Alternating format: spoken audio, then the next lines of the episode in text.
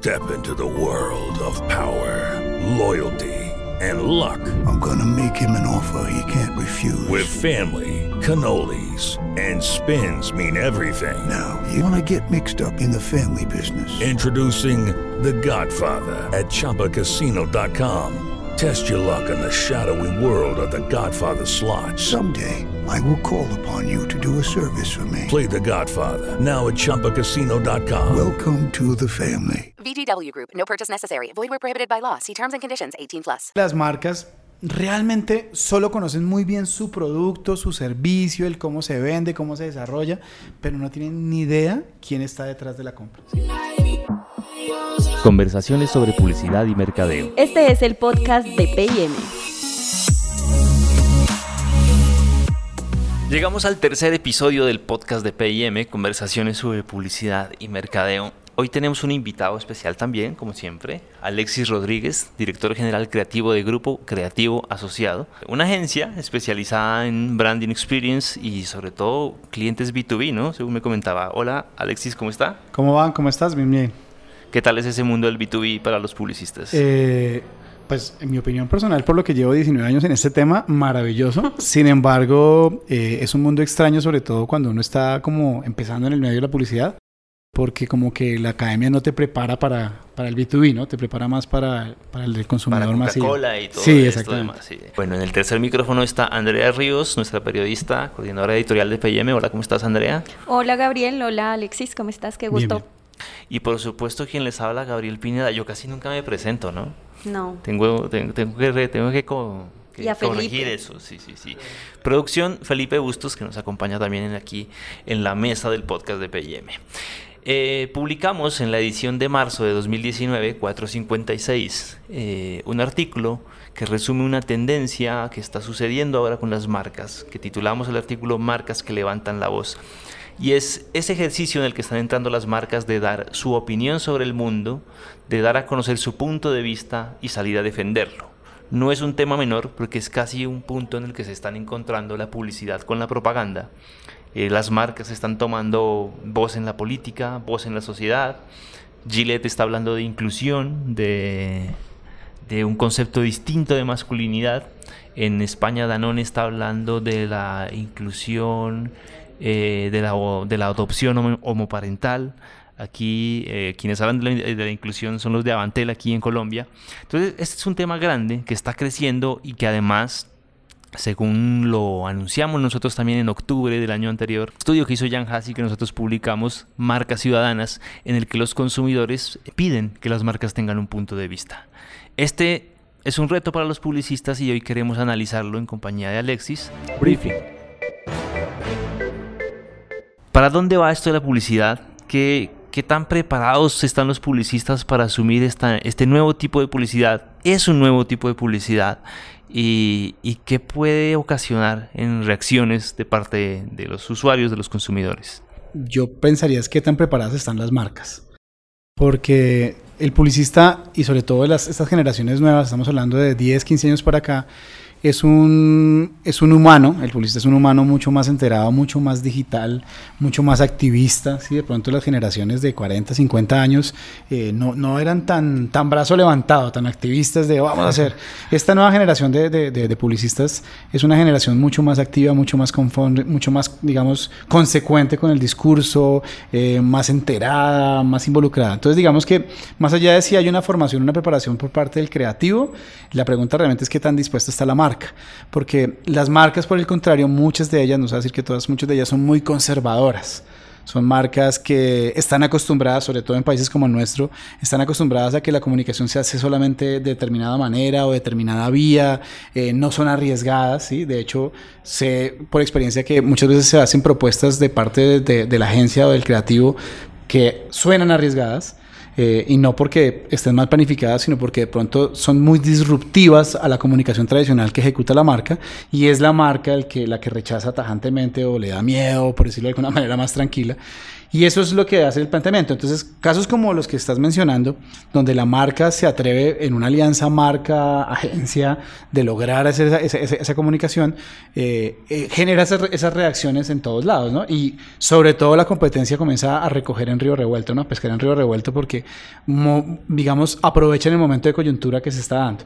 Pero las marcas que tienen ese, ese reto y ese riesgo, asumen ese riesgo de salir a hablar, de salir a, determinar una posición frente al, al mercado, realmente tienen un, un paso adelante muy importante que eh, han avanzado eh, pasos adelantados. ¿Por qué? Porque ese, ese mismo consumidor, así como definía el publicista actual, es el mismo consumidor que tenemos hoy en día en las redes.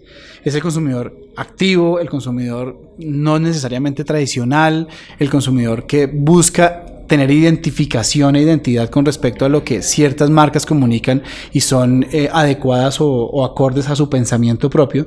Entonces lo que realmente está logrando con esto es un juego real allí. Uno logras hacer ver tu marca de una manera mucho más consciente, por decirlo de alguna manera, en temas de responsabilidad social, empresarial, ambiental. Y por el otro lado, generas una vinculación emocional con adeptos que quizá antes no tenías o que quizá antes tenías una disrupción con la marca. ¿sí? Obviamente, como cualquier eh, riesgo que se tome en la comunicación, pues es de amores y de odios, ¿no? O sea, estará el consumidor tradicional donde, por ejemplo, vas a ver que en el tema de Avantel, eh, una de, los- de las opiniones más recurrentes negativas era que éramos oportunistas, ¿no? Ah, Avantel es oportunista. O sea, la reacción no era porque hablaron de la inclusión, no, no, es una oportunidad, es un oportunismo de la marca. Fíjate, es una, O sea, es una reacción que no tiene realmente una consecuencia.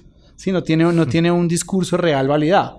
Diferente a de pronto decir eh, lo manejaron mal, que fue lo primero que pasó, ¿no? Oiga, es que eh, no se entendió el primer aviso, es que es muy clasista, es muy exclusivista, es poco in- eh, inclusivo, pero pues era que no esperaron a que la marca desarrollara completo el mensaje. Entonces, en las redes sociales, y sucede otro fenómeno por el que también es bien importante tenerlo en cuenta, que es donde más se escucha el discurso, pues se presta para todo, ¿sí? Eh, desde que el usuario tiene la posibilidad de tener voz y entre comillas voto, se ha, ah, digamos, deformado muchísimo el mensaje desde el punto de vista de lo que el usuario opina. Y al deformar ese mensaje, pues se presta para que tengamos opiniones negativas o positivas. Entonces, eso explica un poco el por qué eh, esas pasiones que se dan de los mayores defensores de, de lo que la marca hace, como los mayores detractores y casi haters de la marca frente a una acción puntual. Pero realmente es la marca la que debe tomar el riesgo y, y cuando la marca toma el riesgo debidamente planificado y programado, no, no es que ahora todas las marcas van a enloquecerse a ver qué sale, ¿sí? sino cuando lo hacen medidamente, como seguramente fue el caso de Avantel, de Danone, de ese tipo de marcas, que es un trabajo muy mancomunado con las agencias y con la, con la industria creativa, pues los resultados son positivos y seguramente se van a recoger las buenas opiniones y los buenos resultados, no en el corto plazo, seguramente se van a ir sumando y se van a ir recoger en unos medianos o unos largos plazos. Ahora, a partir de lo que de este análisis, ahí surge un sinnúmero de preguntas eh, en todos los niveles. A ver si podemos tratar de desarrollarlas. Digamos que una de las primeras que eh, una tiene que ver en cuanto a formato. Y bueno, hay otra en cuanto al negocio en sí. Pero digamos, en cuanto al formato, hablábamos de la campaña de Avantel. Fue una campaña de expectativa que le apuntaba a la inclusión, pero también era un relanzamiento de marca. Cuando sumamos todas esas cosas, que no sé si es el caso del que mucho abarca poco aprieta, pero digamos que no vamos a cuestionar el éxito de esta campaña como tal, pero sumarle a un tema de propósito una campaña de expectativa puede ser peligroso, es decir, porque no voy a contar el argumento completo en la primera pieza, sino que tengo que esperar a que se desarrolle y de pronto voy a tener ese tipo de reacción de reacciones que, que se presentaron. Sí, sí, como te dije, es un tema de tomar riesgos, ¿sí? Eh, pero yo soy un amigo y, y enamorado de que si el riesgo se toma de una manera medida, sigue siendo un riesgo, pero la probabilidad de éxito es mucho más alta. En el caso de Antel, yo, no, no, no tuve, digamos, eh, la fortuna de trabajar en esa campaña, pero, digamos, voy a, voy a decir lo que creo que sucedió, ¿sí? Sí, sí, pero sí. Es, una- es muy eso- atrevido porque no tengo ni idea qué pasó, pero... Pero, de eso se trata este es como mi podcast, de- de, suposición. opinar. Claro, es como mi, como mi suposición, ¿cierto?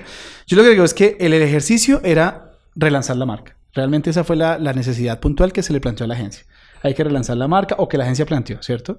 Y en ese proceso de buscar los, los atributos diferenciales de la marca en un mercado, eh, particularmente como el de la compañía de, compañías móviles, tan competido, pues hay que encontrar muchas veces atributos que no son necesariamente tangibles de los productos o servicios que yo ofrezco. Y en esa búsqueda de productos o servicios que no son tan tangibles, sino de valores agregados diferenciales, pues encontramos muchísimos caminos donde seguramente el camino de la inclusión fue un camino muy interesante a tener en cuenta y más en un momento en el que las marcas se comienzan a atrever a hacerlo a nivel mundial. ¿Sí? Entonces, no digo que sea un carambolazo, sino digo que seguramente en esa exploración de caminos, ¿cierto? Eh, se encontró que había un camino interesante que ninguna marca de este sector o de este mercado se había atrevido a manejar, ¿sí? Eh, además, no tiene mucho que ver, pero también es una suposición mía. El juego, por ejemplo, del color corporativo Avantel me permitía a mí también, en, desde el punto de vista de encasillamientos, jugar un poco con eso y puede, pudo haber sido una alternativa interesante. Entonces, en este caso, digamos, yo pienso que fue una coincidencia de argumentos de tenemos que lanzar la marca y encontramos un camino creativo interesante, inteligente y que aparte me va, me va a permitir de pronto abrir un mercado que antes no estaba siendo explorado de manera directa, porque nadie está diciendo que la comunidad LGBTI eh, no consuma celulares, sino no fue directamente abordado y pues, pues, encontramos una oportunidad de mercado y sobre todo en una compañía que tiene una tasa de crecimiento de usuarios tan alta como la tiene Avantel. Entonces yo creo que aquí fue más bien un, un, un ejercicio muy, muy, planificado donde encontraron un camino creativo muy interesante que en mi opinión les está dando el resultado que estaban esperando. ¿sí? Pero no significa que ese sea ya una fórmula que todas las marcas puedan entonces jugar y entonces vamos ahora todos a hablar de inclusión y entonces ya todo, porque seguramente habrán marcas que en el camino se van a reventar terrible y van a aparecer ahí sí los oportunistas y efectivamente ahí sí se va a encontrar el, el ejercicio, ¿cierto? Entonces yo creo que puede ser arriesgado cualquier acción de comunicación publicitaria o cualquier acción de poner a hablar la marca, porque es que eso es lo más clave acá, eh, sí debe ser fríamente calculado, como decía el Chapulín. Debe ser eh, premeditado. ¿Para qué? Para evitar para evitar que sea una apuesta sin seguro, ¿sí? Eso es como, como el ejercicio. Que todos vayamos a hablar de inclusión, que digamos que hay una, hay una clara tendencia en, en, lo que se está mostrando. No, se pueden hablar de muchas cosas eh, a nivel de responsabilidad, ¿sí? Y a nivel de, de, de vinculación, temas ambientales que sí, que, que, digamos no, no se habla tanto de eso, pese a que se viene, se viene haciendo hace tanto tiempo, porque como no es un tema que genere escosor en, el, en la vida pública, pues entonces nadie habla del tema, pero es igual de, de, por decirlo de alguna manera, irreverente que hablar de inclusión, ¿sí? O sea, una marca, mira, y recuerdo en mis épocas de universidad que, que cuando las marcas hacían ejercicios, digamos, de responsabilidad ambiental, lo que la gente opinaba, no en las redes, un poquito viejito, no había tantas redes, ¿cierto? lo que la gente opinaba calculando era que, la época, ¿no? Exacto. Pero lo que la gente opinaba en esa época era, era están lavando, están haciendo una cortina de humo para, para tapar todo el impacto ambiental que tienen. Entonces era igual de disruptivo, igual de crítico, pero pues digamos no ha tenido tanta, tanto boom porque de pronto hablar ahorita de una comunidad particular, entonces ya genera un tipo de ruido diferente. ¿sí? Entonces, creo que esa es el, el, la, mi suposición frente al tema. Es el riesgo que se corre de ser eh, llamado oportunista. Entonces quisiera preguntarte, ¿Qué deben tener en cuenta las marcas? Porque no cualquiera puede hacer una campaña eh, sobre inclusión. Esto tiene que ver también con los valores de la marca. ¿Cómo se hace para que una campaña con propósito no se vea forzada? Y también quería preguntarte cómo, cuál es la diferencia que hay entre la responsabilidad social y las marcas con propósito, que es en lo que se enfoca eh, hoy este tema. En la primera, como te digo, no hay una fórmula, pero para mí lo más indispensable, y creo que es un discurso que he mantenido por 20 años en el medio, es el conocimiento profundo de mi consumidor. Si yo no tengo conocimiento profundo de mi consumidor, cualquier cosa por ilógica que suene va a ser atrevida y va a ser, va a ser arriesgada. ¿sí? Porque es que el gran pecado que cometen, y lo digo por ejemplo yo que trabajo en el, en el B2B que, que mencionaba ahorita, eh, es que las marcas realmente solo conocen muy bien su producto, su servicio, el cómo se vende, cómo se desarrolla, pero no tienen ni idea quién está detrás de la compra, ¿sí? Fíjate, en B2B pasa mucho que me dicen es que a mí me compra una persona jurídica. Entonces yo no necesito hacer comunicación, ¿sí? Y yo les digo, mm. espérate, pero es que sí, tienes razón, pero pues a ti no viene un señor llamado edificio Bosch a comprarte, o sea, viene un señor que representa el edificio Bosch a comprarte. Y ese señor es un ser humano que tiene una serie de particularidades, gustos, preferencias, características, y a él es el que tienes que hablarle. Entonces, detrás de todas las personas jurídicas hay una persona natural que tiene unas características psicográficas, demográficas, sociográficas, ¿sí? Entonces, aquí es lo mismo, aquí es un tema de, yo no puedo, porque es, porque es la tendencia, entonces ahora todos vamos a salir a hablar de eso. Oiga, analicemos su consumidor, y no lo analicemos desde un punto de vista eh, tímido, sino los consumidores han evolucionado un montón, ¿sí? Ya- y hoy en día hay muchas herramientas para conocerlos rápido, o sea, más sencillo. Antes uno quería conocer a un consumidor y tenía que pagar una investigación de mercados de millones de pesos para poderlo conseguir. Hoy en día, eh, herramientas como las redes sociales me permiten tener un conocimiento de cómo se comporta, cómo habla, qué características tiene, qué atributos maneja. Y en la medida que mi consumidor, y tengo claro quién o quiénes son mis consumidores, me permiten esa posibilidad de manejar discursos alternativos que no vayan a romper con lo que ellos, digamos, en estructura tienen en relación con la marca, ese para mí es el punto de partida. Si encuentro que mi consumidor me da ese espacio, porque es eso, me va a dar el espacio, yo no tengo ningún problema, así salgan después los haters a decir, ah, oportunistas, no importa. Porque finalmente yo no voy a hacer nunca un aviso que le guste a todo el mundo. Es como en la política, ¿sí? Hay unos que aman, otros que odian, pero el tipo sigue ahí, o sea, no pasa nada, ¿sí? Lucky Land Casino asking people what's the weirdest place you've gotten lucky? Lucky? In line at the deli, I guess? Aha, in my dentist's office. More than once, actually. Do I have to say? Yes, you do. In the car before my kids' PTA meeting. Really? Yes. Excuse me, what's the weirdest place you've gotten lucky? I never win and tell. Well, there you have it. You can get lucky anywhere playing at LuckyLandSlots.com. Play for free right now. Are you feeling lucky? No purchase necessary. Void where prohibited by law. 18 plus. Terms and conditions apply. See website for details. Entonces yo tengo es que clave, mira, eh, una, una cosa básica de, de, clase que no le decían el famoso Pareto, ¿sí? El Pareto no se lo aplicaban era a, a temas de ventas, pero yo digo, apliquen el Pareto a todo en la vida y más a la publicidad.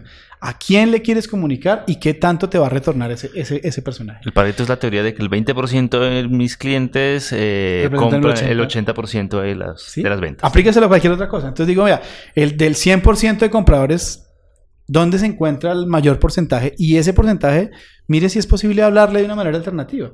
Y si lo encuentras que sí, dale, dale con confianza. Claro, vuelvo y digo, bien planificado, ¿sí? Pero dale con confianza que el otro 30% o se baja, o se adapta, o termina siendo reemplazado por un grupo que usted no estaba contemplando, que se va a vincular con lo que estás contando. Que es lo que yo creo que se logró, por ejemplo, con Gillette, lo que se logró con Avantel, ¿sí? Encontrar mercados que antes nadie tocó.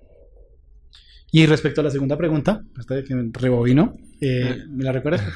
Sí, es un poco cuál es la diferencia entre la responsabilidad social y, y las marcas con propósito. Excelente. Sí hay una diferencia grande, o sea, realmente no, tienen, no tiene que ver una cosa con la otra, ¿sí? La responsabilidad social es un tema corporativo netamente, es un tema incluso ya hoy en día eh, obligatorio por ley, de que todas las acciones que mi empresa dentro de su capacidad productiva genere, tienen una huella tienen un impacto en lo social y en lo ambiental, ¿sí? Y como tal, yo tengo una responsabilidad como, organiza, como organización de digamos, de alguna manera eh, sopesar ese, ese, impacto que puedo generar, ¿sí? Esa es la responsabilidad social, básicamente. Las marcas con propósito son, bueno, que, de pronto una marca encuentre en esa acción que está haciendo responsabilidad una oportunidad de comunicación, es otra cosa. Pero una marca con propósito es alguna marca que dice, tengo claro quién soy yo, cómo, cómo me quiero ver representado eh, en, el, en, el, universo de, los compradores y cómo quiero que mi universo de consumidores me perciba y me entienda. ¿sí? Y quiero generar algo que es muy clave, que creo que es lo que está detrás de todo esto que hemos hablado y que no, que no hemos mencionado acá, y es cuál es el storytelling, cuál es mi discurso, cuál es el discurso de mi consumidor conmigo, ¿sí? Y yo necesito generar lo que hoy en día es la palabra por excelencia de las marcas, de las agencias de marketing digital, conversación. Y si yo no genero conversación, pues mi marca está claramente tendiente a desaparecer o a morir o a fallecer en poco tiempo. Porque hoy en día las marcas que no hablan con sus consumidores y con sus usuarios son marcas que fácilmente son reemplazadas, ¿sí?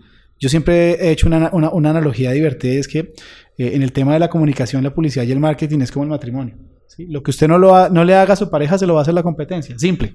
Eso no hay nada que hacer. ¿sí? Entonces, si yo no hablo con mi pareja, si yo no me comunico con ella, si yo no tengo una conversación común, seguramente vamos a encontrar una alternativa que lo haga, ¿sí? Y yo no voy a estar en ese escenario. Entonces, acá funciona igual. Entonces, una marca con propósito es una marca que se ha descubierto, ha entendido cuál es su papel, más allá de la comercialización y del rol de venta, cuál es su papel en la sociedad, qué tanto impacta y qué tanto puede llegar a tener una voz abierta. ¿Con quién? Con la sociedad y con mi consumidor en primer lugar. Y cómo me estoy realmente eh, construyendo en torno a eso. Y esos discursos seguramente pueden ir cambiando. Hoy en día estamos haciendo todo un cuento de, oiga, la marca habló de inclusión, habló de sí. Seguramente en cinco años estamos hablando de una cosa completamente diferente. Lo que tú mencionaste al principio, una marca, fíjate, es donde menos se arriesgan, una marca que se mete en el tema político. ¿Sí? sí, y yo ahí quisiera, digamos, porque así como hay propósitos, hay puntos de vista. Eh, y así como yo puedo tener mi pareto y mi pareto puede tener un punto de vista específico. Entonces, eh, siendo un poco apocalíptico, oiga, a futuro vamos a tener marcas de izquierda y marcas de derecha. ¿Eso puede suceder? Eh. Yo creo que no solo puede suceder, sino que está sucediendo, ¿sí? Pero créeme que una, una marca muy reconocida tomará sus, sus, como sus pensamientos previos para poder tomar una decisión tan atrevida como esta, ¿sí? Pero fíjate, en la, en la campaña de, de Estados Unidos a la presidencia hubo marcas muy conocidas que abiertamente se sumaron a la, a la campaña de, de, Trump, ¿sí? Eh, en Colombia es un, ha sido un poco más, eh, Más modesto y más conservador, modesto, más modesto, pero sí. es claro, sí, pues mira, yo no sé si puedo decir marcas acá, pero es claro que el Grupo Aval tiene una vinculación directa con uno de los dos, eh, digamos, tendencias que existen en Colombia a nivel político, ¿sí? De pronto no es tan explícito, pero para todo el mundo es claro, ¿sí? Entonces es un poco eso, o sea, hay formas de... hay Usted lo puede de- decir, yo no. Dime. Sí, continúa. Usted lo Ah, puede sí. decir, yo no. Es un poco de opinión y yo estoy opinando, pero sin llegar a entrar en controversia. Pero digo, es, vuelvo y digo, no, no es que la marca lo haya hecho explícitamente, pero es claro, ¿sí? Es más, y no hay que inventar. O sea, uno simplemente va y mira quiénes son los donantes en las campañas y uno ya se da cuenta que ahí sí dice. Sí. Tal banco, Ok. tal, ¿sí? Entonces no hay claro. Y vas y miras al otro candidato y no lo tiene. Entonces ahí claramente estoy tomando una posición frente a eso. Y, y esto es una información pública. Lo que pasa es que no necesariamente es mediática, pero pública sí es. ¿sí? Entonces sí hay una tendencia. Lo que pasa es que es arriesgado. Y por ejemplo en un país como Colombia, que es tan polarizado desde hace 12 años, ¿cierto? Pues es muy arriesgado de tomar una posición. En países, digamos, abiertamente democráticos, realmente, entre comillas, ¿sí? Pues las marcas se atreven un poco más porque y ah, bueno, ah, aparte son mercados mucho más amplios, eh, los riesgos que se pueden correr no son tan, es decir, pueden rápidamente ser re- recogidos o recuperados. Entonces pienso que sí. Que se vuelva algo definitivo a futuro, ni idea. El mercado es demasiado cambiante. A mí no se me haría loco. O sea, yo pienso que podría llegar a suceder. Pero que suceda no tengo ni idea. Aquí hay algo muy importante que no sé qué tanto hemos mencionado y es eh, cómo se ve reflejado esto en el negocio eh, para las marcas. Eh, digamos que una de las características de estas campañas con propósito es que no se, por ejemplo, en la de Gillette, es que no se menciona puntualmente la marca, tal vez un poco al principio y un poco al final, pero lo que sí se, se menciona todo el tiempo y lo que sí se pone eh, en conocimiento público es cuál es la posición de la marca frente a determinado tema. Al final, eh, sí se dice esta es la marca, pero ni siquiera se habla del producto propiamente. Entonces, ¿cómo se logra, digamos, cómo, cómo se hace para que este tipo de campañas realmente le aporten eh, al negocio de las marcas? Yo tengo un caso eh, que, que, digamos, no es tan conocido mm, por la opinión pública, que es muy famoso realmente. No sé si ustedes han, han escuchado hablar de un portal que se llama Baby Center. Sí. Baby Center que tiene ya una versión en español y que es uno de los, Los que portales. somos papás, sí. Sí, es uno de los portales a nivel mundial más visitados. O sea, no, no tengo las cifras, pero sé que son más de 15 millones de visitas diarias por padres de familia, tanto en la versión eh, eh, anglo como la versión hispana. Lo que nadie tiene ni idea, y aquí voy a hacer una chiva y que después no me venga la marca y me regañe, es que detrás de ese portal con semejante volumen de visitas, jamás se ha mencionado la marca que está detrás. Y la marca que está detrás del portal es Johnson Johnson. ¿Sí? Y fue una estrategia de content marketing que se desarrolló, ¿cierto? Para eh, sopesar algunos ruidos que se hicieron hace años, no, no tengo la fecha, pero hubo un ruido que, se, que fue muy mediático donde decían que los productos de Johnson eran productos derivados del petróleo y que cómo le iba a echar al niño petróleo. ¿sí? Cancerígeno. sí, Exacto, un sí. montón de vainas. Y, y, pues muy inteligente la agencia que lo hizo, en lugar de decir salgamos a hacer eh, free press y reacción y todo este rollo, hagamos un content marketing. La marca debe obvi- obviar lo que está pasando, no haga, no, no acrecente el ruido y mostremos una, de una forma alternativa al público que me interesa lo que hablaba, quién es el consumidor, lo que quiere oír y poco a poco solitos van a llegar a la marca. Este portal no se imaginan cuántas ventas le pueden estar generando directamente a, las a la marca, ¿sí? Pero tú buscas en todo el portal y ni siquiera una pauta publicitaria de Johnson. ¿Sí? Sí, no. Pese a que Johnson es la que paga y vale mucha plata tener ese portal, ¿sí? ¿Paga a quiénes? A los pediatras, a los psicólogos, a- porque ahí tienen un montón, es un portal informativo, ¿sí? De contenido especializado. de contenido especializado, de nutrición, de lo que se te ocurra. Y es espectacular, ¿sí? Entonces, claramente uno encuentra que no hay ni siquiera product placement, pero uno encuentra una afinidad con la marca y uno termina vinculándose con los productos de la marca sin saber que lo está haciendo. Entonces, ¿por qué te cuento este caso? Porque el punto es que no necesariamente la marca tiene que ser tan explícito, además porque hay que ver en qué contexto se movió esto, ¿cierto? Porque seguramente hay países mucho más abiertos en mente que Si la marca dice, yo soy de esta posición, pues sí, tendrá amores y odios, pero pues es tranquilo. Pero si es un país como Brasil, es un país como Colombia, es un país... Oiga, seguramente es un poquito más arriesgado y como te digo, todo el tema de que hemos hablado riesgo debe ser un riesgo completamente medido. O sea, esto no es un tema de enloquecerse a ver qué pasa, ¿sí? Eso es como cuando dicen, ah, es que viene el Día de la Madre, hay que hacer una promoción del Día de la Madre y entonces uno está el 31, el 30 de abril haciendo la promoción porque es que viene el Día de la Madre. Es igual de ilógico, ¿sí? Sí, seguramente algo venderá, pero, pero no lo estás haciendo bien. No es a largo plazo. No, exacto. Es una vaina de, venga, planifiquemos, miremos los impactos, evaluemos qué puede ser positivo, qué puede ser negativo.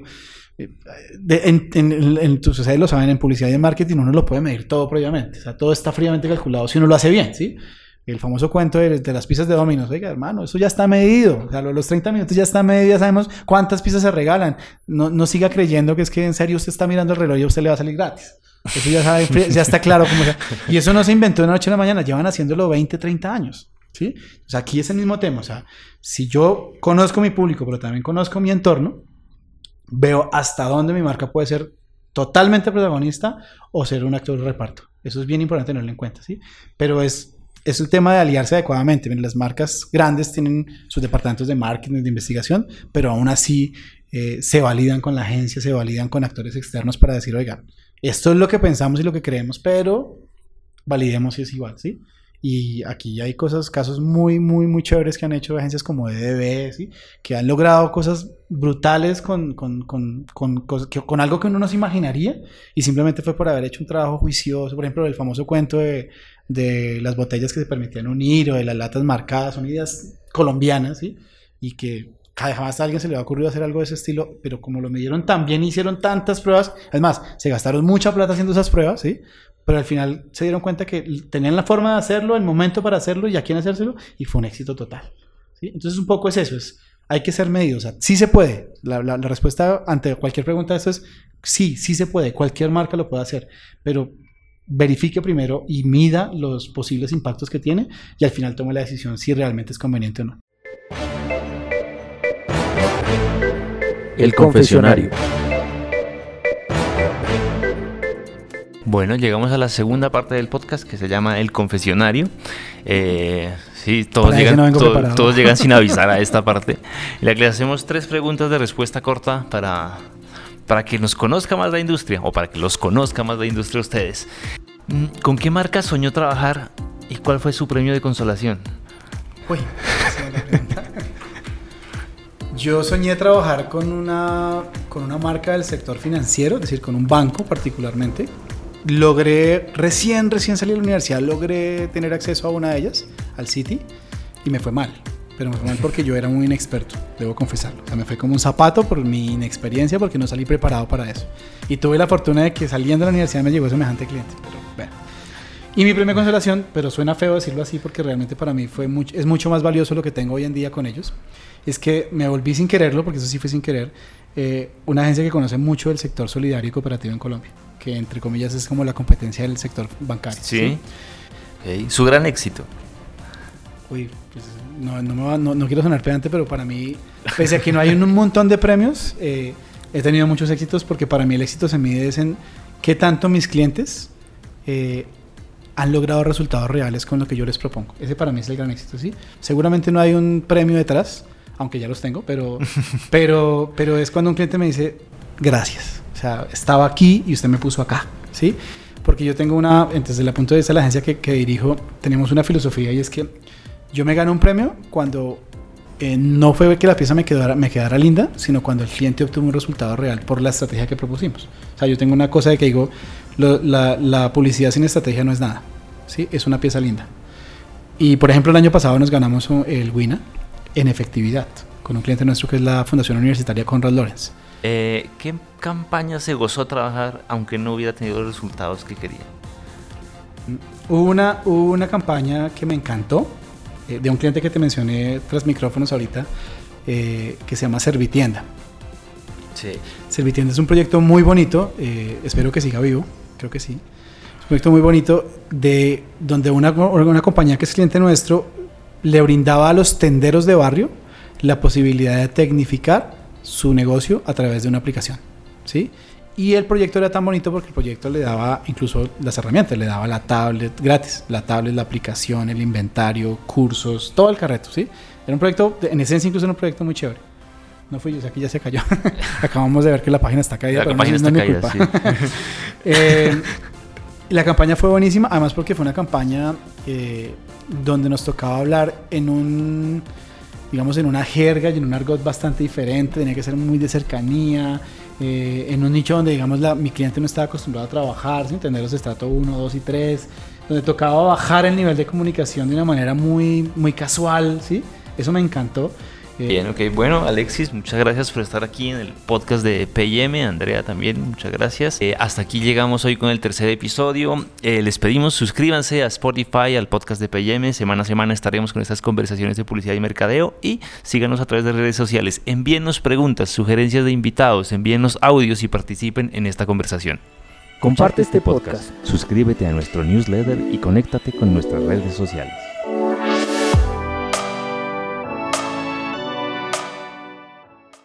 Lucky Land Casino asking people what's the weirdest place you've gotten lucky? Lucky? In line at the deli, I guess? Aha, in my dentist's office.